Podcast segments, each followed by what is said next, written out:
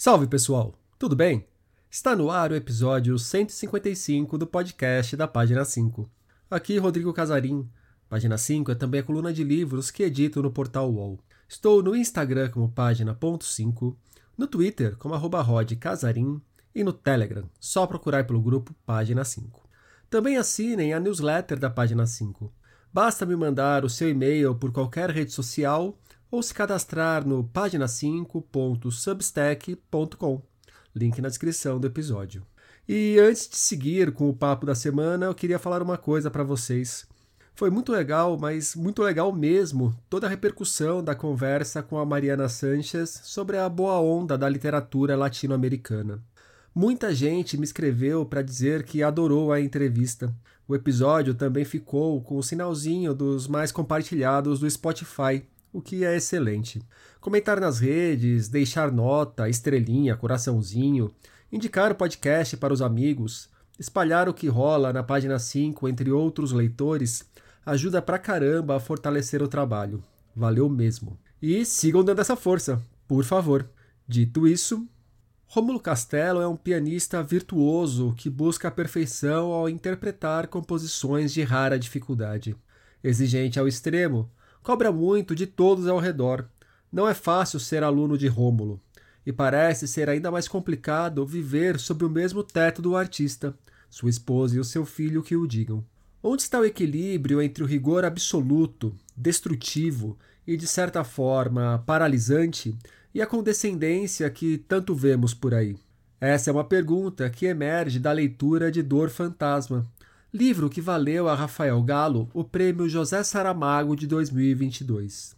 Passaremos por essa questão no papo que vocês ouvirão a seguir. Também conversamos mais sobre o Rômulo, um pianista clássico, tipo de personagem que destoa bastante do que temos encontrado na literatura contemporânea. Esse é o terceiro livro do Galo, e o terceiro prêmio que ele recebe. Ele estreou em 2012 com Réveillon e Outros Dias, com o qual venceu o Prêmio Sesc de Literatura na categoria Contos. Já o romance Rebentar valeu a Rafael o Prêmio São Paulo de Literatura em 2016, na categoria Autor Estreante. Apesar desses reconhecimentos, Galo vinha pensando em desistir da carreira de escritor.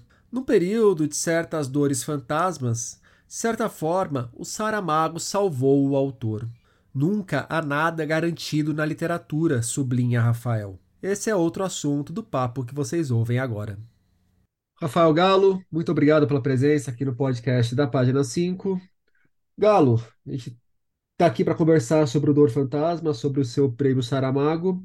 E me chama a atenção que, no momento da literatura em que os autores costumam publicar com uma intensidade bastante grande, difícil alguém, algum autor contemporâneo ficar mais aí do que dois, três anos sem publicar nada, o Dor Fantasma vem depois de um hiato de oito anos desde o Rebentar, foi um livro que ganhou o Prêmio São Paulo.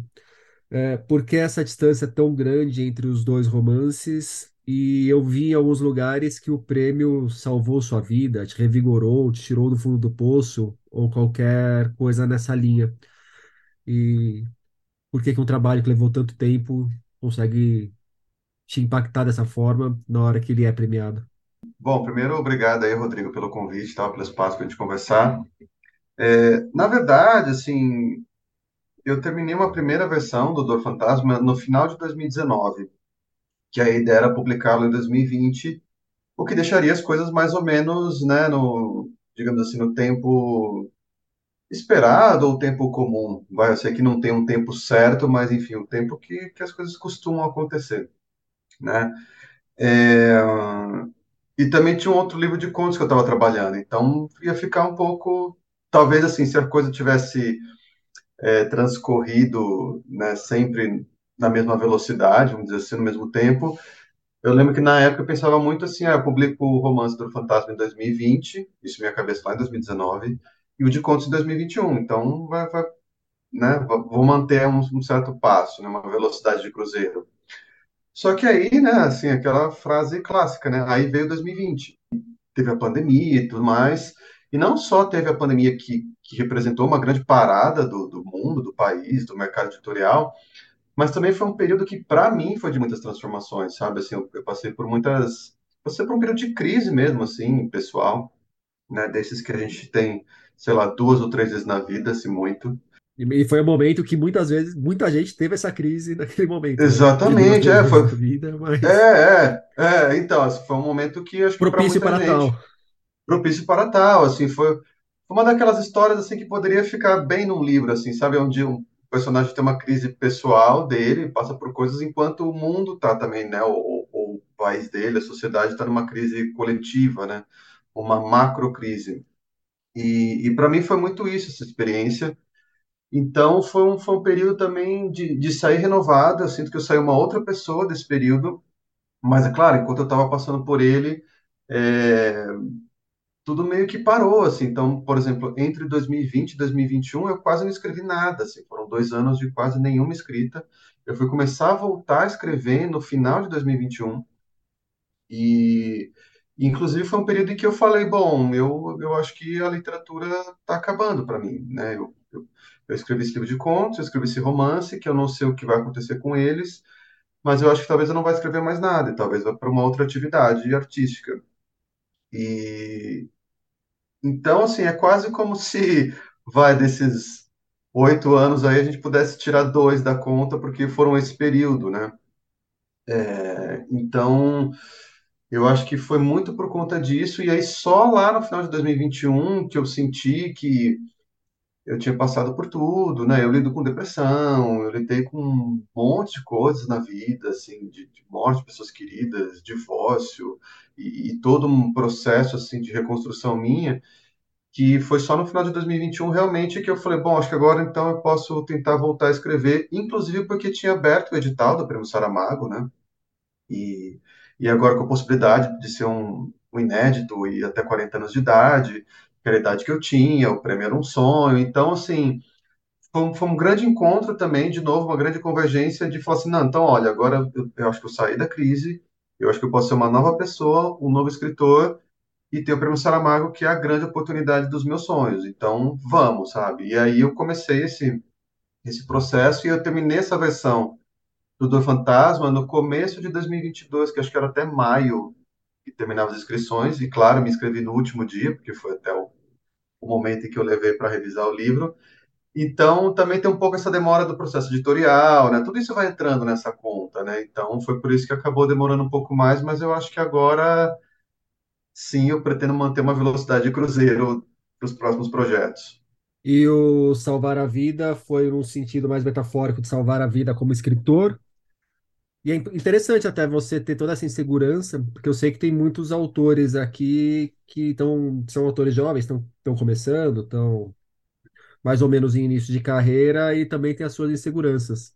E você é um autor que já vinha de dois livros premiados. Você talvez seja o jovem autor mais premiado do Brasil, né? Que tudo que tem sub 40, o autor estreante, você vai lá e ganha. E, e ainda assim é reticente com relação à carreira como escritor. É, acho que na categoria. como Tem, tem no futebol um troço, né? Sub-20, um negócio assim. Eu não sei, É, eu não entendo é, nada de é o futebol. maior vencedor da Copa São Paulo de Júnior. É, vencedor júnior, né? Literatura júnior, assim. É, mas eu acho que sim, eu acho que sempre essa insegurança pode bater, né? Eu acho que é, é meio curioso, as pessoas vezes falam assim, pô, mas você tinha dois livros publicados, os dois ganharam prêmios, né? Como é que você pode duvidar, assim? E, e, e eu acho que, primeiro, porque sempre é possível duvidar, inclusive porque eu acho que eu tenho essa personalidade, né? Assim, dificilmente é, eu teria o problema de um ego muito inflado, assim, é o contrário, né? Assim, a minha tendência é, ah, não, mas isso foram os outros dois e agora esse livro, é, pessoas leram, não gostaram, editores recusaram, então realmente eu percebi coisas em mim, né, que acho que também faz parte dessa crise pessoal, que foi uma, um momento que você falou assim, ah, então não, eu, não- eu não quero ser essa pessoa, eu não quero que esse, digamos, esse antigo Rafael também continue a colocar livros no mundo, eu tinha que, tinha que ser uma coisa nova, então eu acho que também faz parte disso a crise, sabe? Porque para mim, é mais importante do que ganhar prêmios, ou, ou sei lá, por uma coisa que eu nunca vivi, ser um best-seller, esse tipo de coisa, mais importante para mim é ter livros nos quais eu acredito. Eu acredito que eles são importantes, acredito que as ideias. E não importantes assim, né? A gente sabe aqui no Brasil, pelo menos, a literatura não está no centro do debate, né, Rodrigo? Não, não vai mudar, por mais que eu pegue uma questão. muito importante social e, e, e tenha toda uma, uma tese, vai num romance assim, é, o impacto é, é, quase nulo, né? Então, mas teria que ser algo que eu realmente acredito e, e, eu perdi isso, assim, acho que eu perdi essa relação de acreditar no que eu escrevia, o que de novo eu acho que na pandemia aconteceu com muita gente que escreve, né? Porque, é, por exemplo, eu vinha de um projeto né, Dor Fantasma, assim, um pianista de música clássica, sabe? Assim, de repente, que, que não pode mais ser esse pianista brilhante que ele quer ser. E você fala assim, bom, mas agora eu tô num contexto em que a gente tem uma pandemia, todo mundo fechado em casa, sem liberdade, é, centenas de milhares de pessoas morrendo, um, um, um, um governo que debocha disso, que sabota o que poderia ser a saída com uma vacina, e é isso que eu vou apresentar, um pianista de música clássica, sabe? Então, assim, essa quebra da crença no que eu fazia, eu acho que também foi, foi uma grande crise, né? E isso precisa ser restabelecido. Então, sim, eu acho que é, ganhar o prêmio e poder publicar esse livro tem esse lado de restabelecer essa crença, né? Assim, esse, realmente isso de, de algo que é tão importante para mim, sabe? Voltar a fazer sentido. Isso é, cara, assim, isso é uma, é uma salvação da vida, no certo sentido, assim, né? De, ainda mais nessa, nessa questão, né? De lidar com depressão e tudo mais. É, pô, isso realmente me tira de um, de um buraco que eu, que eu tava, assim, prestes a entrar muito fundo de novo, né? E claro que eu não queria. Cara, é, eu acho muito bonita, inclusive, essa sua resposta, e ela conecta com uma primeira imagem que eu fiz do Dor Fantasma, e por conta do tema do livro e da, do prêmio Saramago, as coisas que eu juntei, eu acho que até comentei isso contigo na Flip, quando a gente esteve junto lá na mesa do Sesc sobre o Saramago, que me veio à cabeça a, o ponto de virada do Intermitências da Morte, do Saramago, que a música, a arte, a sensibilização pela arte é, de certa forma, faz com que a morte dê um tempo no trabalho dela. E ela Uhum, titubeia e, e aí, vou levar o cara e acabar com essa maravilha que é a arte ou não? Então é uhum, a arte dando sentido para a vida, para Dona Morte, no caso, assim, para a personificação da morte. Então é uma sim, coisa muito bonita que tem ali e que, que eu pensei na hora que eu peguei o livro na sua mão. E que é o sentido oposto do que é o Rômulo Castelo, que é o seu pianista de música clássica, que é um cara que, a partir da arte, o que ele faz é destruir. Ele é, provoca a uhum, destruição, o caos ao redor, o apocalipse ao redor, por meio da arte, ou por, menos por meio da arte, por meio dele mesmo, mas usando a arte como pretexto, como desculpa, como forma de ver o mundo, que faz com que ele seja um ser avassalador com todo mundo que está por perto, inclusive com ele mesmo. Como que nasce essa história do Rômulo Castelo e como que nasce esse Rômulo Castelo? É, eu acho que a arte ela tem isso, né? Assim, ela ela pode ser algo que que amplia a vida, né? Amplia a nossa visão de mundo, amplia o nosso mundo. Isso, isso na minha na minha história é absolutamente verdadeiro, assim. Eu, eu sinto que grande parte da minha formação intelectual e afetiva veio da arte, sabe? Veio de ler histórias, ouvir música, tudo mais, e aprender mundos diferentes do meu mundo, que eu acho que era um mundo muito fechado, né?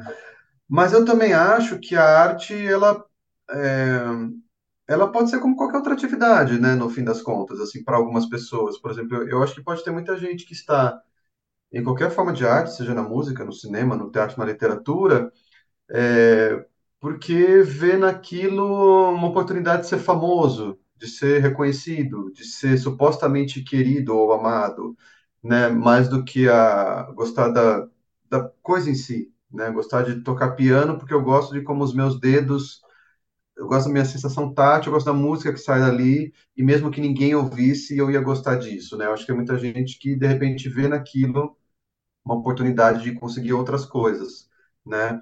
E, e talvez às vezes nem sabe exatamente, né? Eu, eu, eu tenho a impressão que o Rômulo nem sabe exatamente que qual é a relação dele, é como se ele é tão rígido que ele só vê o mundo daquela maneira, mas assim, está muito ligado porque no caso dele, ele viu o pai e viu que a, a música para o pai funciona dentro de muitas coisas que, que o Rômulo acha valiosas, e o Rômulo passa a absorver essa música, inclusive porque ele quer ser reconhecido pelo pai em algum grau, né? E aí eu acho que é, pode ser tudo isso, mas para algumas figuras, aí eu já vou voltar para de onde nasce o Dor Fantasma, é, ela acaba sendo muito central na vida, né? De novo, ela pode ser muitas coisas, inclusive pode ser muito periférica. Tem muita gente que ah, toca a vida, tem um emprego, tem relações com a família, tem outros hobbies e de fim de semana gosta de participar do coral de algum lugar, porque gosta de cantar e aquilo é um prazer, é um hobby e tudo bem, tá tudo certo, né? Mas para algumas pessoas é central na vida e eu acho que para mim é central na minha vida e para o Rômulo também, né? No caso do Rômulo a música. E aí lá em 2016, quando eu comecei a escrever o Dor Fantasma, foi uma época é, em que eu trabalhava com música, né? Eu sou formado em música, eu trabalhava com isso, mas eu deixei de, de trabalhar com música é, por várias questões, inclusive porque a literatura já me proporcionava uma realização pessoal e eu estava querendo uma outra organização logística, vamos dizer assim. Então eu falei, bom, eu vou deixar a literatura como realização pessoal, realização criativa, artística e tudo mais, e eu vou trabalhar com algo que pague nas contas. Vou ter um emprego como né, 90% da população nacional tem. Eu achei que você tivesse ah. largado a música para fazer alguma coisa que dá dinheiro de verdade. Aí você foi lá ser escritor. É. não, não, não. Não, porque nessa armadilha eu já sabia que eu não podia cair. E aí eu fui trabalhar, na verdade, prestar um concurso público, fui trabalhar na burocracia, no judiciário, que, enfim, não é um trabalho lá muito divertido, né? Muito estimulante, criativo, nem nada. E eu mudei de cidade, enfim, teve um monte de coisas somadas que naquele momento instauraram também uma crise, né? É, e aí eu senti que mais do que mudar de ofício, né, ah, ou mudar o lugar de trabalho, assim, teve essa quebra na, na, minha identidade mesmo, assim, eu deixei de ser alguém que trabalhava só com coisas criativas, majoritariamente, porque também meu trabalho tinha grande parte técnica e tudo mais, é, técnica mesmo, tá, não só técnica musical, técnica de, eu, eu lidava com mixagens e tudo mais, né, de som. E e eu senti que eu estava deixando de ser aquilo, estava virando um burocrata e, e, nas horas vagas ia escrever, mas às vezes estava muito cansado, acabava não escrevendo. E aí me, essa ideia desse pianista que sofre esse acidente, que eu já tinha um pouco guardada, ela começou a crescer para mim. Ela começou a se mostrar muito assim e falou, olha, quase que essa história fala assim, meu, essa é a história do momento, né? Um artista que deixa de ser artista e que mais do que, de novo, mais do que um trabalho, isso é uma questão de identidade, deixa de ser quem ele é e que eu estava vivendo um bocado disso, né? Então é aí que começa a se desenhar a história do, do Rômulo, assim, do Dor Fantasma. E aí o Dor Fantasma é muito por causa do acidente que ele sofre e da dor fantasma que ele passa a ter. E para quem lindra com spoilers, isso não é nenhum spoiler, que logo no começo você já sabe que a carreira dele vai desandar por conta de alguma coisa que vai ocorrer. Mas também ali a gente passa por diversas outras dores fantasmas que afligem a nossa sociedade hoje e, inclusive, passa pelo negacionismo de algumas dessas dores fantasmas, né? Sim, sim, Eu acho que muito você já passou, falou sobre isso, sobre o que você passou durante a pandemia, questão da depressão, a questão das diversas diversos problemas do inconsciente, subconsciente, afetivos, emocionais. Sim, sim. É, tanto que eu, eu acho que isso eu não comentei em nenhum lugar mas a, as primeiras versões do livro tinha o artigo definido, né? Era a dor fantasma, né? E aí depois eu falei assim, não, eu vou tirar esse artigo, porque na verdade não, não tem uma dor definida, tem essa mais literal, né, por conta do acidente, mas o livro fala, fala de várias dores fantasmas, assim, né? Fala mais da dor fantasma nesse sentido de, né, porque a, a dor fantasma é aquela história, né? Alguém que amputa, por exemplo, a perna e continua a sentir a presença da perna, se a perna ainda estiver, então sente coceira, sente dor, sente várias, várias coisas, né? Então se refere a essa isso que já não está mais, que foi perdido, mas que eu continuo vendo como parte de mim, né? Que eu acho que isso na verdade é o centro do Rômulo, né? Mais do que o acidente ou dano físico, a, a, o drama dele é, não, eu continuo vendo esse pianista prestes a ser o maior do, dos intérpretes de Liszt, por exemplo, como ele acredita que ele vai ser quando ele já não pode mais ser, né? Mas também tem as outras personagens, né? A Lorena, que, que, que lidou com uma depressão mais nitidamente, tem mais consciência sobre isso e fala para ele, né? Que é a ex-namorada. É... E tudo que falta, né? Assim, a, inclusive como o Rômulo falta para outras pessoas, né? Falta como marido para Marisa, falta como pai para o Franz, ou Franzinho, né? Então, é, eu acho que tem essas várias dores fantasma mesmo, ou esses vários fantasmas também, e várias dores no livro, né? Então isso eu acho que é uma das, enfim, um dos temas mesmo da história. A gente está numa época, pelo menos essa leitura que eu faço, em que a arte, de forma geral, mas para a gente ficar no nosso campo, que é a literatura, ela está sendo muito regida pela, pela empatia. Os leitores se movem muito por se identificar com os personagens, ler histórias que sejam edificantes, que construam algo com as quais eles se identifiquem. E tem pouca disposição, me parece, para se dar espaço para seres odiosos na literatura. E com todo respeito ao seu personagem, o Rômulo é um ser odioso. Sim, sim. Aliás, eu acho que o leitor que não achar odioso pode já procurar ajuda terapêutica, alguma coisa nessa linha também, e pode se afastar de mim, por favor. Ele é quase um teste, né? Assim, um teste de personalidade, né? O quanto você se identifica com o Romulo e o quanto a gente deve se preocupar com você, Como que você vê esse personagem se encaixando nesse nosso momento, não da literatura em si, mas da recepção dos leitores para a literatura e o que você vislumbra aí para o seu livro nesse cenário? E você pode discordar de mim sobre essa eh, análise que eu faço também. Se quiser falar que eu falei besteira, e que a Sim. premissa da pergunta é idiota. Não, não, imagina. Não, na verdade, assim, é, eu acho curioso, porque o Romulo, sim, ele tem algo de detestável, né? Ele tem muitos traços e, e a minha relação com ele é mais essa, né? Assim, é mais um, não é, não é um personagem que eu defendo, né? Acho que acho que o, o livro tem essa postura em relação a ele também, né?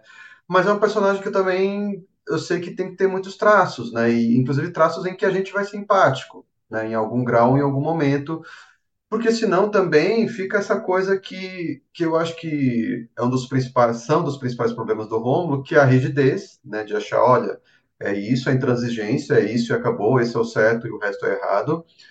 E também a questão do poder, né, porque ele tem poderes. Né, um professor tem poder numa sala de aula, um pai tem poder em casa, em relação ao filho, pelo menos, né? É, ou enfim, numa, em, em relações né, entre duas pessoas, se, se você tem né, mais voz ou mais força, você, você tem algum poder, né? Então isso me interessava, mas também me interessava que, de novo, a gente não ficasse olhando para esse personagem só falando, ah, então ele é detestável, só vou vê-lo se dar mal e eu vou rir dele, eu vou estar sempre de longe, porque isso também colocaria uma certa rigidez sobre ele e uma certa relação de poder, né? O leitor teria um poder sobre o Rômulo de só ridicularizá-lo, e eu não queria isso. Então eu acho que tem, é, por exemplo, essa questão da. E eu vejo várias pessoas falarem diferentes aspectos, assim, e aí é muito interessante mesmo. Isso eu brinco que é um teste de personalidade, porque eu vejo, assim, desde a pessoa que fala assim: nossa, mas o Romulo é o diabo, eu odiei ele desde o começo inteiramente, eu não concordo com nada. E até as pessoas que vêm assim falam para mim: pô, mas aquilo lá realmente, hein, cara, eu sei que é errado, mas às vezes, a gente pensa, ou tem vontade de falar tal coisa e tal.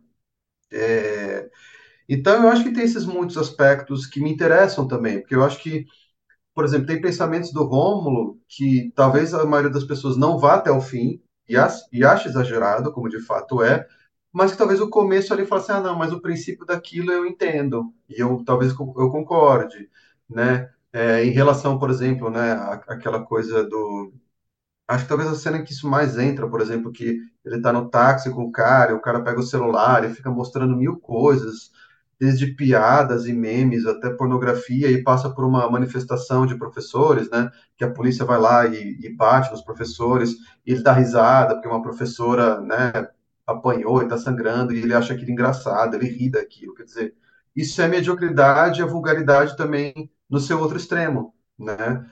É, então, e o Rômulo ali pensando né, na grande arte, no que vai ser deixado de legado né, da, da nossa sociedade. Então, essas tensões eu gosto de colocar e, e ver assim como não tem não tem um ponto onde a gente possa falar assim, ah, um está completamente certo e outro está completamente errado, ou vai até aqui o certo, né? São pontos que a gente fica realmente falando, bom, e aí? É, só a grande arte tem valor, ou a grande arte tem mais valor do que a coisa mais vulgar ou mais baixa, ou não, tudo tem valor também, não existe em absoluto essa divisão, porque assim, também existem questões, né, dessa mediocridade na cultura e na arte, até como projeto, como projeto capitalista, projeto neoliberal, que às vezes me incomoda, por exemplo, né, certas posições falam, ah, não, mas tudo é manifestação, né, da pessoa, tudo é expressão. Tá, tudo é expressão, mas se a pessoa é machista, por exemplo, e faz uma música machista, não é porque é música que a gente tem que achar legal, assim, que é artístico, que é manifestação, né? Quer dizer, talvez tenha liberdade de fazer, mas eu tenho que ter consciência de que, olha, tem valores aí que estão em jogo e tem também poderio financeiro para colocar isso na rádio ou na televisão, que também está em jogo. É, é uma batalha com o capitalismo também, a gente não pode perder isso de vista. Obrigado, porque você encaminhou muito bem para a próxima pergunta que eu ia te fazer, que é como que você enxerga um limite ou em qual área que a gente pode trabalhar de forma mais satisfatória entre esses dois extremos que o livro propõe, que é a condescendência absoluta, uma coisa quase como olhar para tudo com um olhar infantilizado, abobalhado e um acolhedor de sair o arco-íris e mundinhos de bexigas cores de rosa e azul bebê. E, por outro lado, o rigor absoluto, que não é problema apenas do rigor absoluto, mas o rigor absoluto que se manifesta na forma de uma estupidez, de uma do completa, uma completa falta de tato para lidar com outra pessoa. Entre esses dois polos, como que você vê que a gente pode tentar encontrar um equilíbrio legal para ser rigoroso com a arte, tratar a arte com o rigor que ela merece, mas não ser um Uhum. babaca completo na hora de tratá-la dessa forma? Tratar, tratar com rigor a arte sem ser escroto com as pessoas que fazem a arte, de repente. sim, boa. É, então, eu acho que assim, é difícil realmente traçar, né? Porque não, não tem um, né, não, não é material ou não é uma ciência exata, né? Não, pode, não existe um termômetro, ou um barômetro, ou qualquer ômetro que pudesse medir a qualidade de, de, de certa peça, obra de arte, iniciativa, né?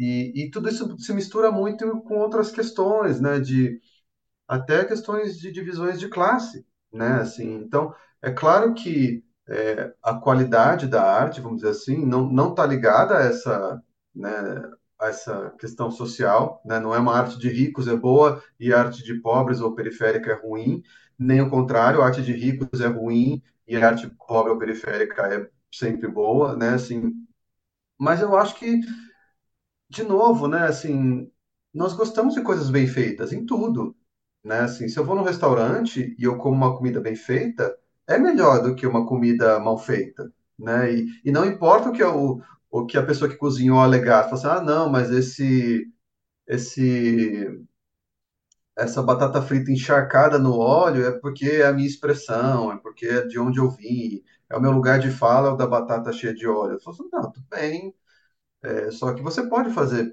bem feito também, né? É, você não precisa o tempo inteiro ficar preso a isso. E nem só o seu perfil, o seu biotipo ou tipo social vai justificar que eu tenha que adorar sua batata frita encharcada de óleo. E Né? se você quiser seguir fazendo a batata frita encharcada de óleo, é um direito seu também, do mesmo jeito que vai ser o direito do consumidor fazer a crítica dele.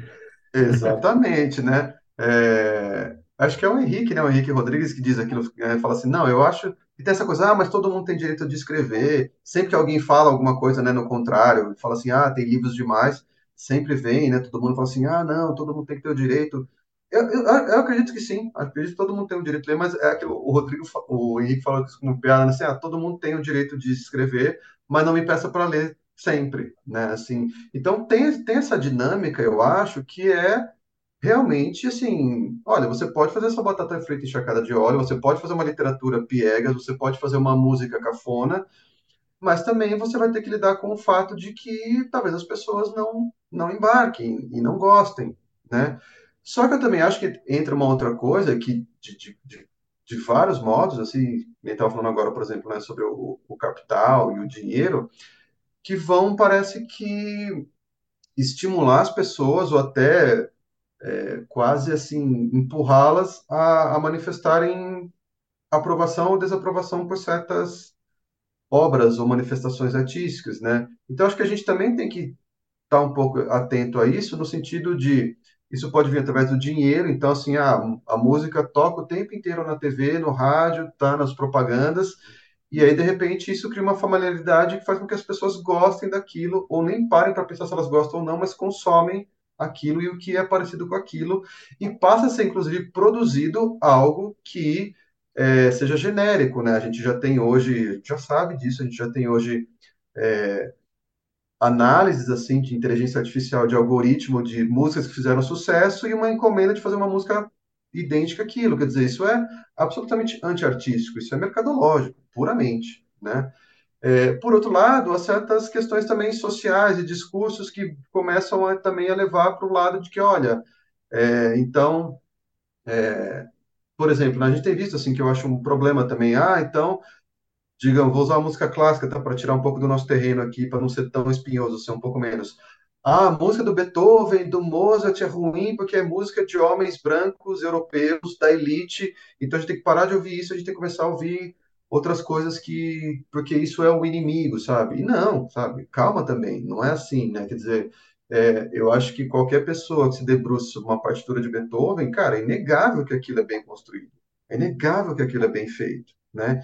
Então, assim, por que que a gente vai jogar fora por uma outra questão supostamente política ou social é, que também não, não cabe? Inclusive porque a gente não precisa é, ter essa ideia, para que a gente precisa jogar fora uma coisa para colocar outra, como se o espaço fosse muito limitado. O espaço não é limitado, as coisas podem coexistir. Né? Então, eu posso sim ouvir Cartola, que era um cara negro da favela, maravilhoso, brilhante compositor, e eu posso ouvir Beethoven, que sim, é um europeu, homem branco, cis, hétero, né, tudo mais, e eu as duas coisas, que são maravilhosas. E eu posso ouvir é, Nina Simone, uma mulher, negra, maravilhosa, né, também, sabe? Então acho que essas coisas elas podem coabitar sem que eu precise o tempo inteiro escolher um ou outro, porque é quase como se fosse um, um partidarismo ou um time de futebol, né? Enfim, eu não, eu não acredito nisso. No ponto ainda da recepção, também uma impressão que eu tenho, mais uma impressão,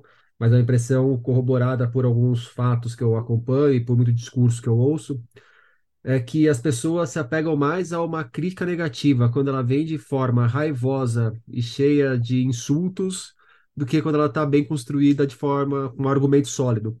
É, Para pegar um exemplo, eu vejo muita gente que ainda hoje lembra com admiração do Paulo Francis, e as pessoas lembram do Paulo Francis, falam que ele era um crítico super rigoroso, e o que lembram era o Paulo Francis falando que tudo era uma merda, tudo era uma porcaria, mas não lembram do Paulo Francis construindo um argumento para justificar por que, que aquilo era uma merda, uma porcaria.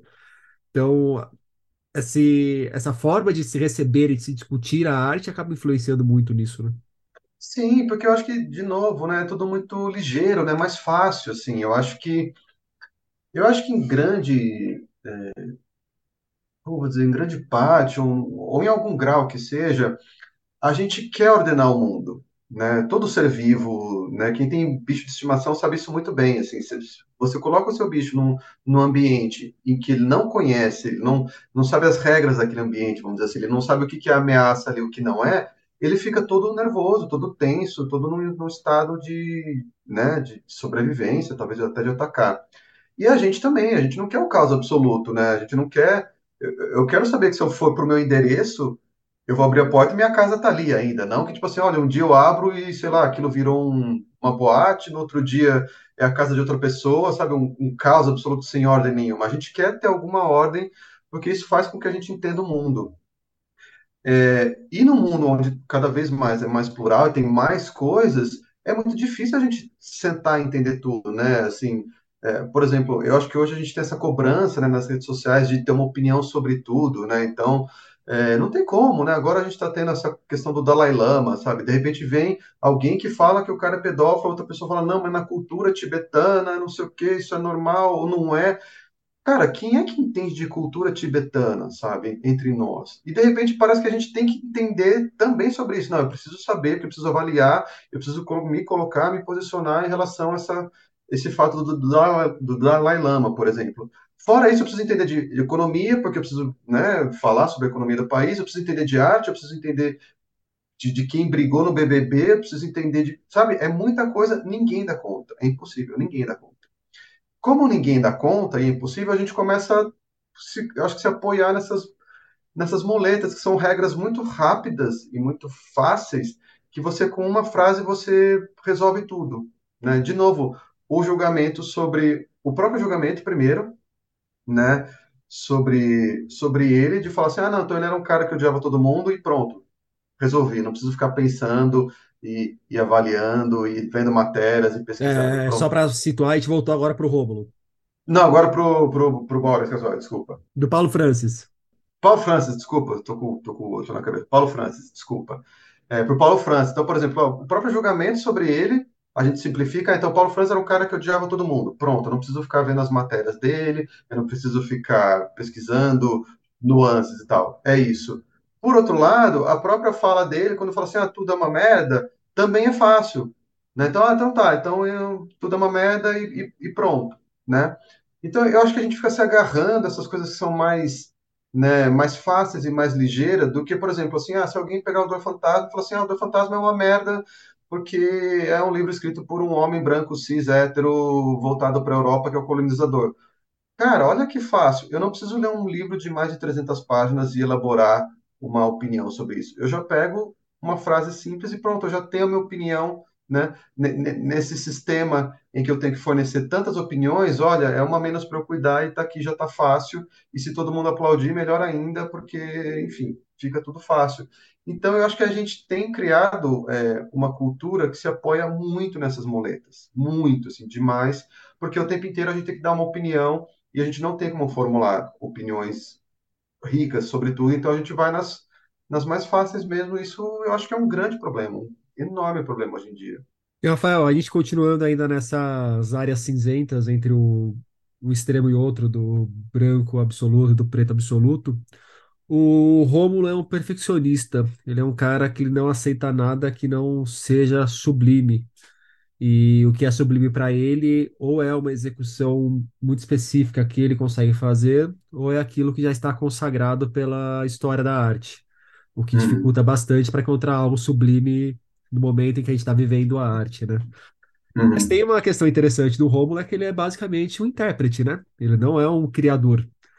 É, Entre o rigor absoluto, mais uma vez, essa busca pelo sublime, pela perfeição, e o completo esculacho, como que é para um escritor trabalhar com esses dois extremos na hora de criar? Porque me parece que se alguém tivesse olhar do Rômulo para a própria criação, a criação nunca sai para lugar nenhum. Mas também, se não uhum. tiver uma parte desse olhar do Rômulo para a própria criação, vai sair o primeiro espirro e a batata frita ensopada de óleo. Exato. É, eu acho que eu acho que é, essa é uma tensão assim, eu pelo menos vivo muito isso, né?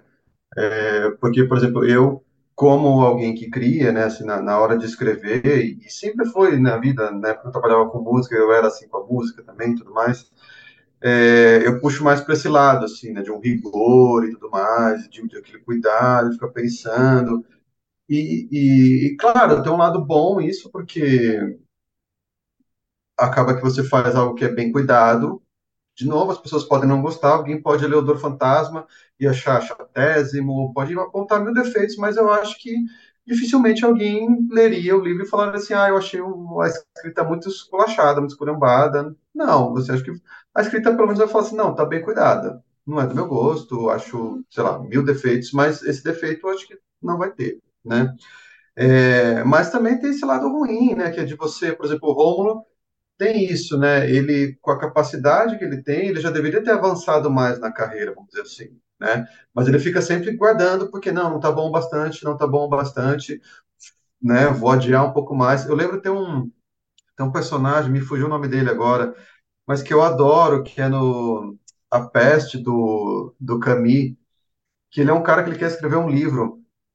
E só que ele fica só escrevendo a primeira frase, apagando e reescrevendo, porque ele nunca acha que tá bom o bastante, né? Assim, Não, precisa ser melhor, porque o livro precisa ser perfeito. Então ele nunca consegue escrever o livro porque ele não sai da primeira frase, porque ele está sempre com esse rigor tão grande. Quer dizer, o rigor começa a ser maior do que a própria execução, né?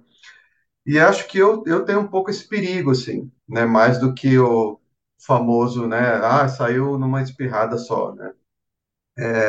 Mas eu acho que tem um equilíbrio. Por exemplo, para o próximo livro, eu quero ver se eu consigo ser menos essa pessoa que fica ali, ah, cada frase tem que ficar cuidando.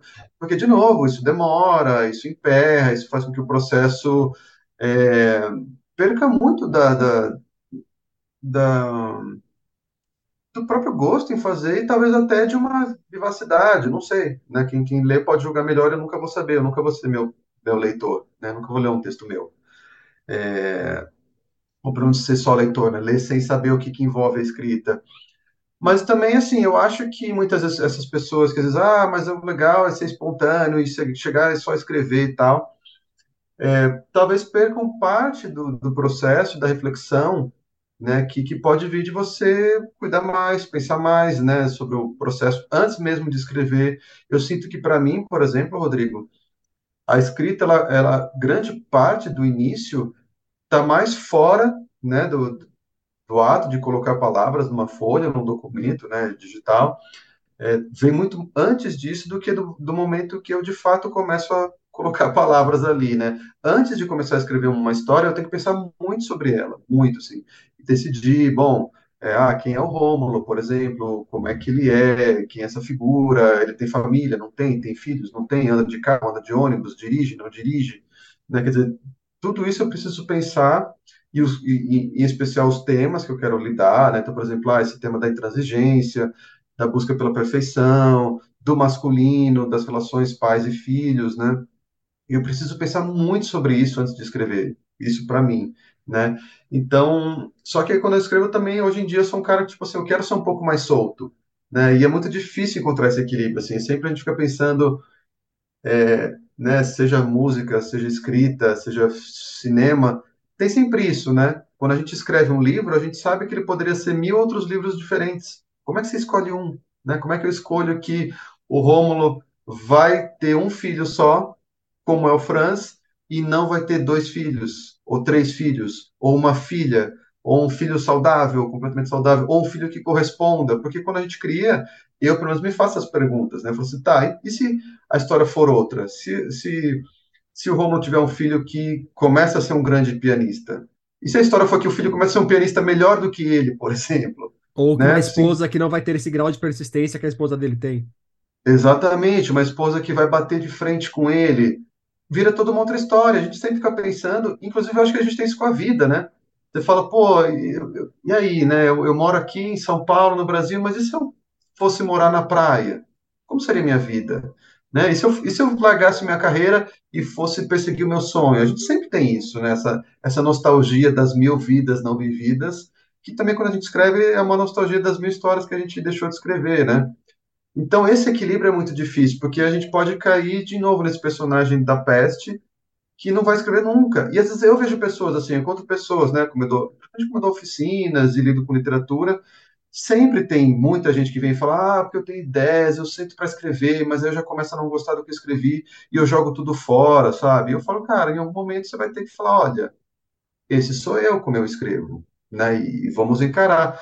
Por outro lado, tem pessoas que ficam escrevendo assim, ah, não, me vem na cabeça, eu escrevo.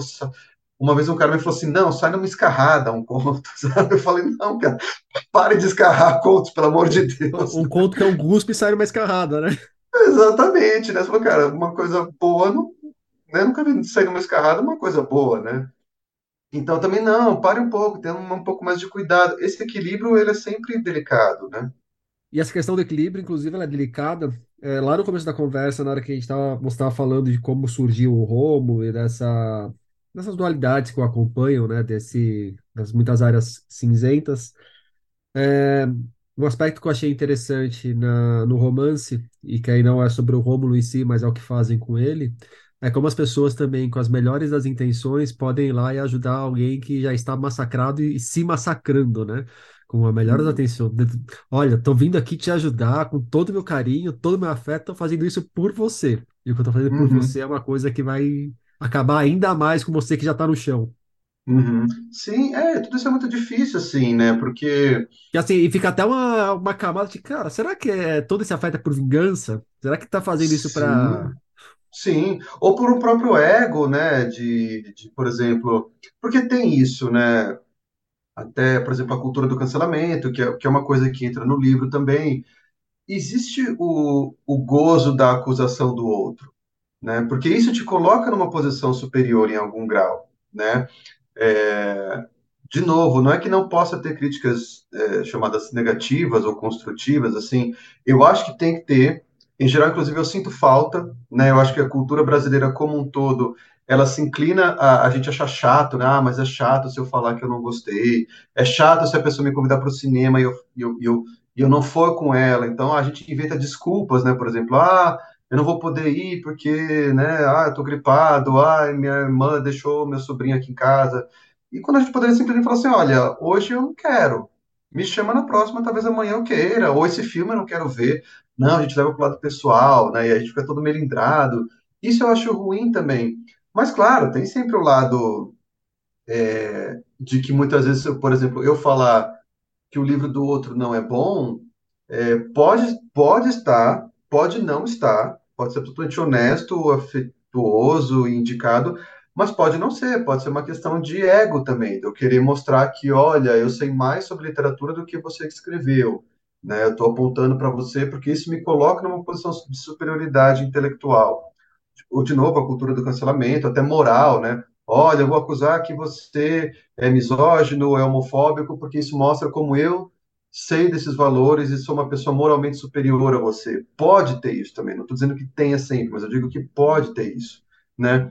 Então também ter sempre esse cuidado, é, tanto na hora, tanto quando a, quanto a gente é o emissor da crítica, quanto quando a gente é o receptor e recebe e saber, tipo, ah, de onde de onde está vindo, sabe? É uma pessoa que realmente quer que eu melhore o livro e de repente eu quero que eu melhore como escritor está apontando certas questões, ou não, é uma pessoa que está só simplesmente querendo se colocar como alguém que entende mais do que eu, ou que tem certas perspectivas, expectativas, e, de novo, não há uma resposta exata para isso, né? não tem uma receita. É, é, é, uma, é sempre dinâmico, né? é caso a caso. Né? E, e, às vezes também não é uma, por exemplo, uma coisa que eu vejo muitas vezes, não é uma má intenção, ou nem é a pessoa querer ser superior a, a você, mas, por exemplo, quando as pessoas lêem um livro, isso já aconteceu com os meus dois romances, eu vi isso acontecer. E aí é aquela coisa, né, Rodrigo? Enquanto a gente lê, a gente vai conhecendo esse mundo conforme ele se apresenta, a gente vê se tem vampiros, dragões, violência, não, prosa poética, oralidade, sei lá mais o quê. Mas também, em paralelo, a gente está criando expectativas e tentando presumir, tentando dar um passo à frente do livro. Né? A literatura policial, por exemplo, grande parte do funcionamento dela é isso, né? Saber que você vai, de uma certa forma, querer descobrir quem é o assassino antes do livro, né? Só que às vezes acontece, dentro desse fenômeno, uma coisa que, assim, a pessoa cria uma expectativa, então ela acha que com aquele personagem deve acontecer tal coisa, e não acontece, e ela vem e fala assim, ah, o escritor pecou porque ele não desenvolveu esse personagem como ele deveria ter desenvolvido. Você fala, não, você criou na sua cabeça algo, né, uma história que eu nunca teria como saber, e você ficou frustrado por essa história não acontecer do jeito que você criou, e tudo bem, você pode se frustrar, você tem todo o direito, mas não vem me culpar, né, ou culpar quem escreveu por não ter contemplado isso. Então, sempre entra, né, eu acho que a gente precisa ficar atento, porque sempre entra um pouco do nosso olhar também. Isso eu digo como alguém que lê livro dos outros e fala, olha, eu acho que esse final não tá legal, né? Ou alguém que recebe crítica dos outros fala assim, para mim, oh, esse final não tá legal, eu falo, não, esse final é o que eu quero colocar esse equilíbrio é sempre delicado, é sempre difícil, né? Não tem uma resposta. É, e a gente volta muito para a questão da recepção da arte, né? Porque, assim, o, o Dor Fantasma ou qualquer outro livro, Memórias Póstumas de Brás Cubas, Dom Casmurro e absolutamente todos os livros que existem no mundo, eles por si só são uma coisa única. É um, uma, uma produção seriada na, na fábrica e chega igualzinho mesmo, pelo menos se você pegar a mesma edição, vai chegar uhum. a mesma história na mão de cada leitor. Agora, a partir do momento Sim. que a pessoa está lendo, cada um, cada pessoa, cada leitor vai construir um livro diferente na sua cabeça, na sua, na sua intimidade, né? Exatamente. E, e esse é o grande barato da, da leitura, e é por isso que, inclusive, muito importante quando os leitores compartilham as suas experiências de leitura para ajudar criar um, um espectro de recepção do livro. Isso que faz com que o livro cresça também. E daí que surgem os clássicos, inclusive. Sim, claro. É, e tem, tem aquilo, né, assim, dentro dessa recepção, como ela pode mudar de época para época.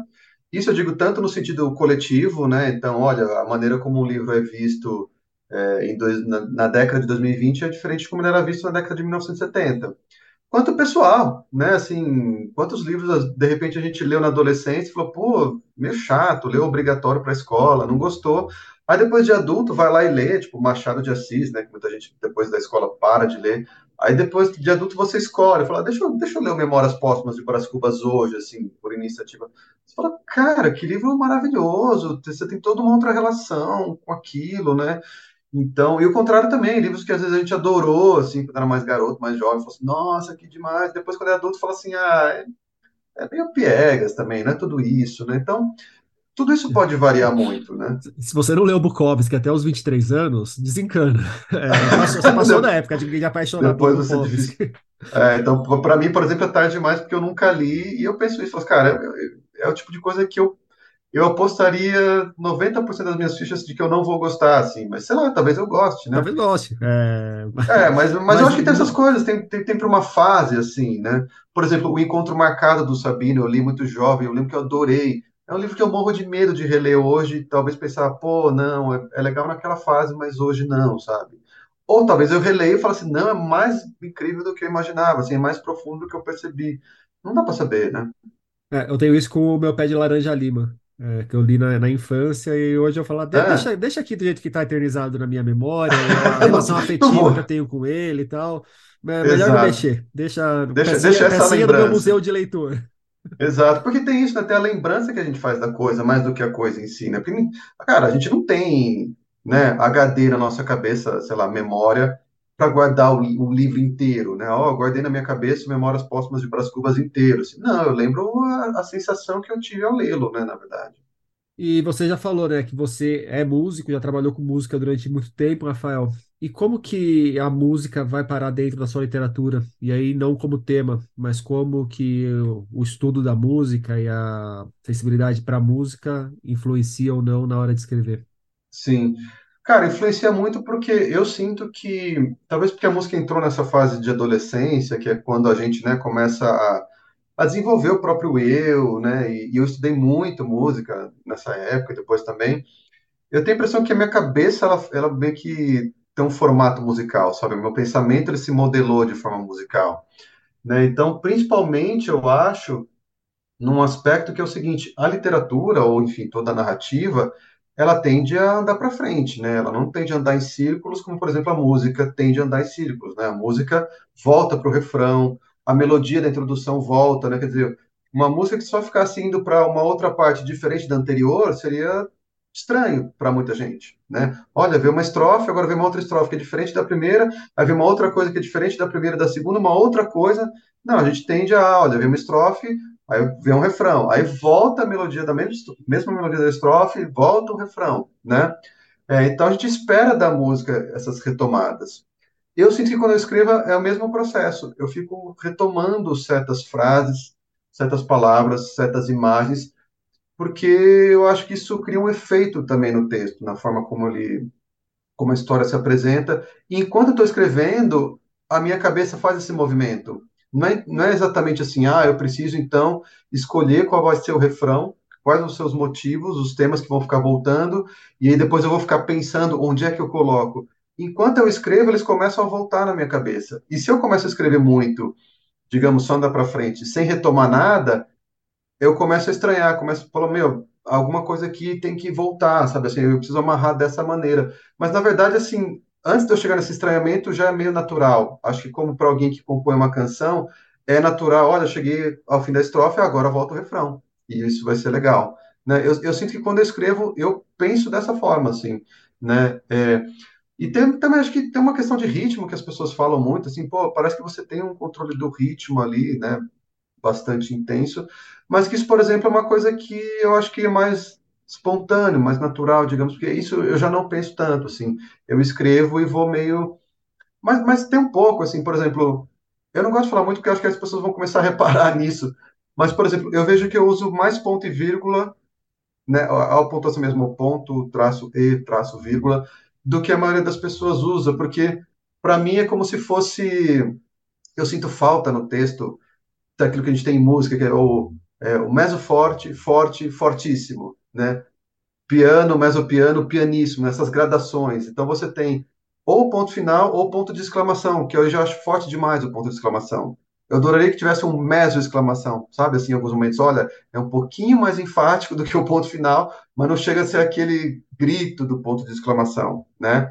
E aí o ponto e vírgula, para mim, por exemplo, em termos de pontuação de tempo, de pausa, ele é esse meso, sabe? Assim, ele está entre a vírgula, ele não é tão direto quanto a vírgula e nem tanta parada quanto o ponto final. Ele é uma paradinha e vai, assim. Então, eu gosto muito e acabo usando bastante. E aí eu acho que entra nessa questão do ritmo e da, das gradações também, né?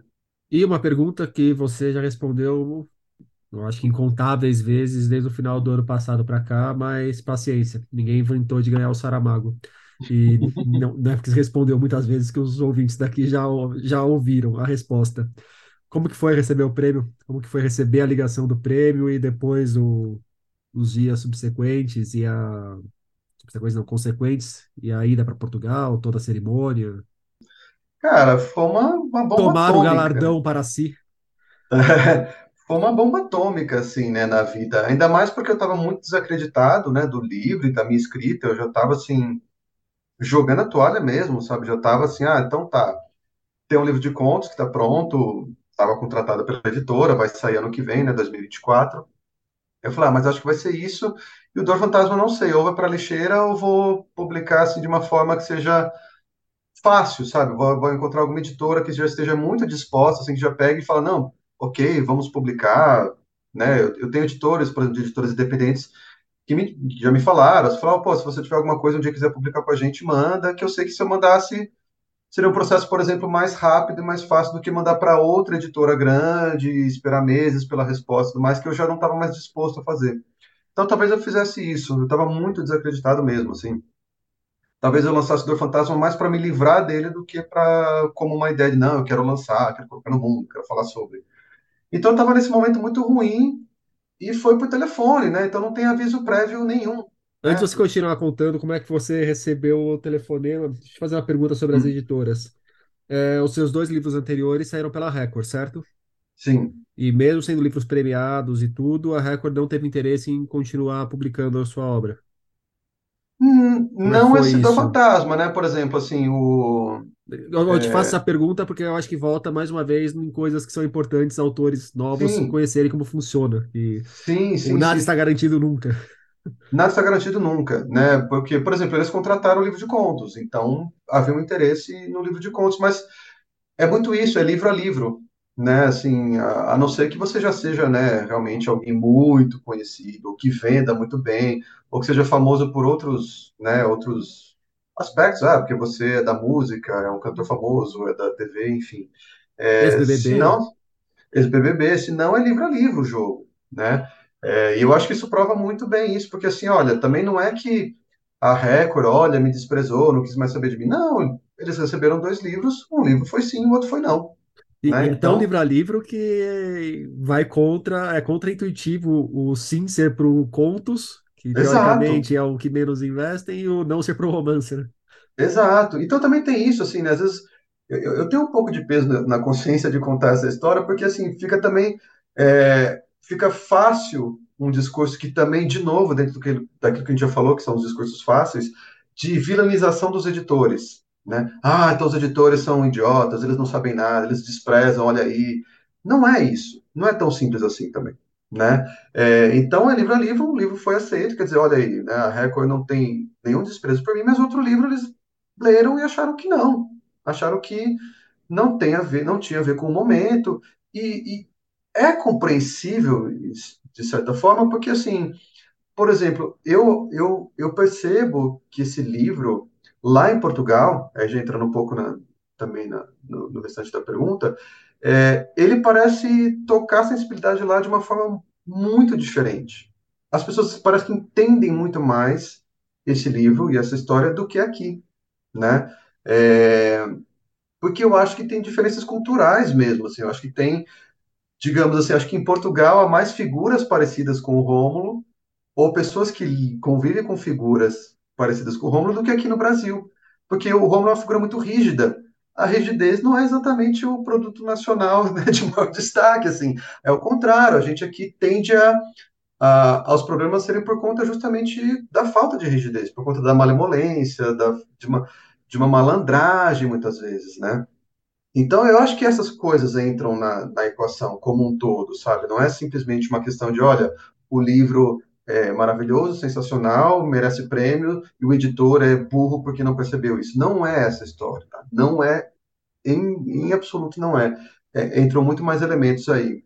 Inclusive, por exemplo, o fato de que, olha, a editora também tem poucas vagas, né? Não dá para publicar todo mundo. Então, de repente, tem essa escolha. Pô, falar, ah, mas é, eu tenho poucas vagas para publicar livros dentro do ano de literatura brasileira, o que também é um problema mercadológico e também um problema cultural, porque se, né, se a literatura brasileira contemporânea circulasse, vendesse, fosse divulgada, a gente teria muito mais livros e vagas para escritores, isso sem dúvida, né?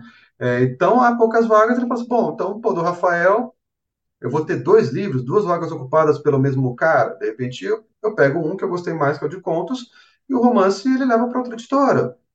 Ok, faz parte do jogo, entendeu? É, mas, enfim, acho que eu me perdi um pouco da, da pergunta. Não, não, eu acho que não, na verdade, eu que coloquei uma outra pergunta que teoricamente não teria nada a ver com a principal, né? Mas aí tocou o telefone Sim. da sua casa. E aí você achou que era um É, trote, o quê? então, aí é aquela coisa, né? Você não recebe preparação nenhuma, chegou no meu telefone aquele número desconhecido, esquisito, né? Tudo diferente. Eu falei, ah, é telemarketing, né, cara? Não, não vou atender, ninguém atende mais, né? Mas era um número tão diferente, ele cobria quase a tela inteira, assim, do celular. Eu falei assim, ah, sei lá, vai, vou dar uma olhada. Aí eu só atendi, assim, co- coloquei na orelha e eu vi aquele burburinho de fundo, bem típico de telemarketing, sabe? Aí eu, pumba, desliguei na hora, falei, ah, é telemarketing, dane Mas eu fiquei encafifado com o número diferente e eu joguei no Google o número. Aí não apareceu nada e eu fui voltando. Falei, ah, então vou, vou do começo para o fim. Aí eu comecei a colocar o prefixo, coloquei lá 351. A hora que eu botei 351, o Google sugeriu, né? Deu aquelas sugestões assim, ah, 351 prefixo Portugal. Eu falei, opa, ligação de Portugal, né? Aí eu falei, é bom, é estranho, né? E eu liguei de volta. Mas assim, mas é muito louco assim o que acontece, porque eu não falo assim, ó, ligação de Portugal, então eu ganhei o Saramago. Ah, cara, ah, parece que a sua cabeça vai para todos os lugares, menos para esse. E aí, quando eu liguei, a pessoa atendeu, né, que foi a Guilhermina, que era presidente do júri lá, e ela me contou, cara, assim, ela me contou, falou assim, olha, seu Rafael, tá, você ganhou o prêmio Saramago com o Fantasma. E, cara, assim, pô, até agora eu tô fico arrepiadaço, né? Porque, eu, de novo, eu tava, assim, quase largando a literatura, assim, tava super deprê, super mal, e fui pro absolutamente o mais imponderável, né? Que era o o Saramago, que era um baita sonho e que é muito improvável, né? São centenas de pessoas concorrendo de todos os países de língua portuguesa.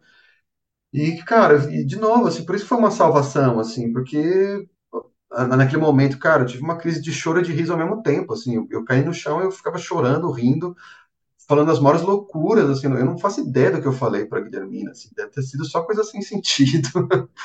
E, e aí, e cara, desde então, assim, a minha vida mudou tanto em termos práticos, né, essa coisa, é, fo- foi, um começo de novo, porque, por exemplo, em Portugal, meu primeiro livro publicado, por um grande prêmio, então, assim, eu vou lá, hoje em Portugal, eu me sinto muito em casa, muito realizado como escritor, como artista, e todo mundo lendo e gostando do livro, discutindo, assim, é, é incrível, é todo um outro lugar como escritor, me livrei, assim, da, daquela insegurança, daquela depressão até, que, que, que eu estava prestes a cair de novo, assim, muito seriamente, e super animado para escrever, um, é, foi um grande encontro de novo comigo mesmo, assim, mas também ampliado, sabe, potencializado, então, estou super animado para escrever, quero fazer muita coisa, então, é, é uma salvação de mim mesmo, assim, sabe? Quer dizer, eu teria continuado vivo no sentido fisiológico do termo, mas eu não sei o que teria acontecido. Inclusive porque, como eu sou muito fã do prêmio, tem mais essa.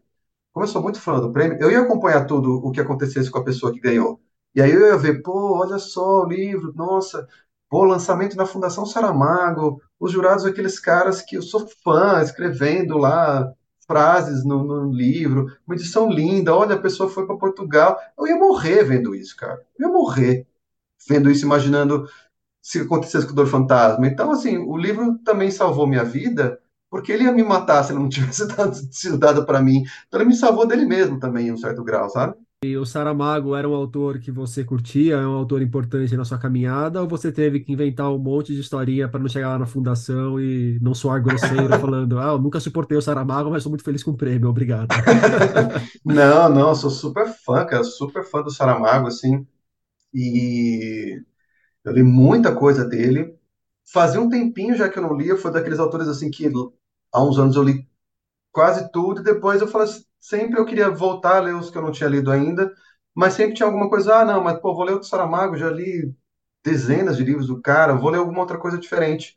Então eu fiquei um tempo sem ler, assim, e aí depois do prêmio eu voltei a pegar de novo para ler, né, até de novo para ver essa relação, né, se teria mudado, e cara, a hora que eu li, eu falei assim, nossa, assim, tem muita coisa na minha escrita que veio do Saramago que eu tinha até esquecido de tão entranhado que ficou, assim, sabe? Eu perdi até o, ah, eu sei que veio dali, sabe? Não, era como, não, isso aqui sempre foi meu.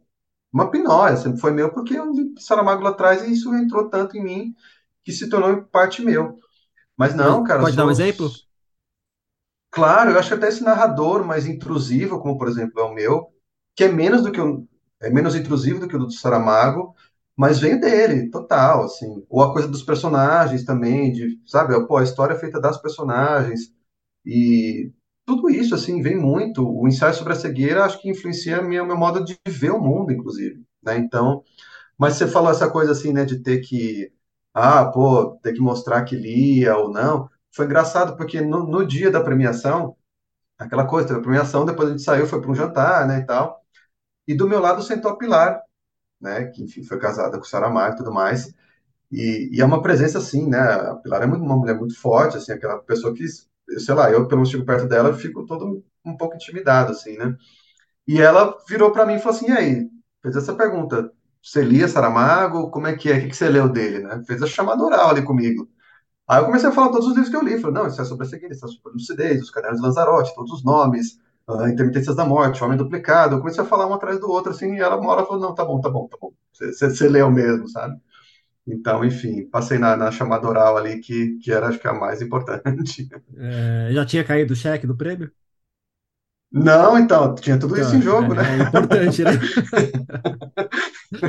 Tava em tempo de revogarem, eu É. acho. Rafael, pra gente fechar o nosso papo, me indica um livro, cara.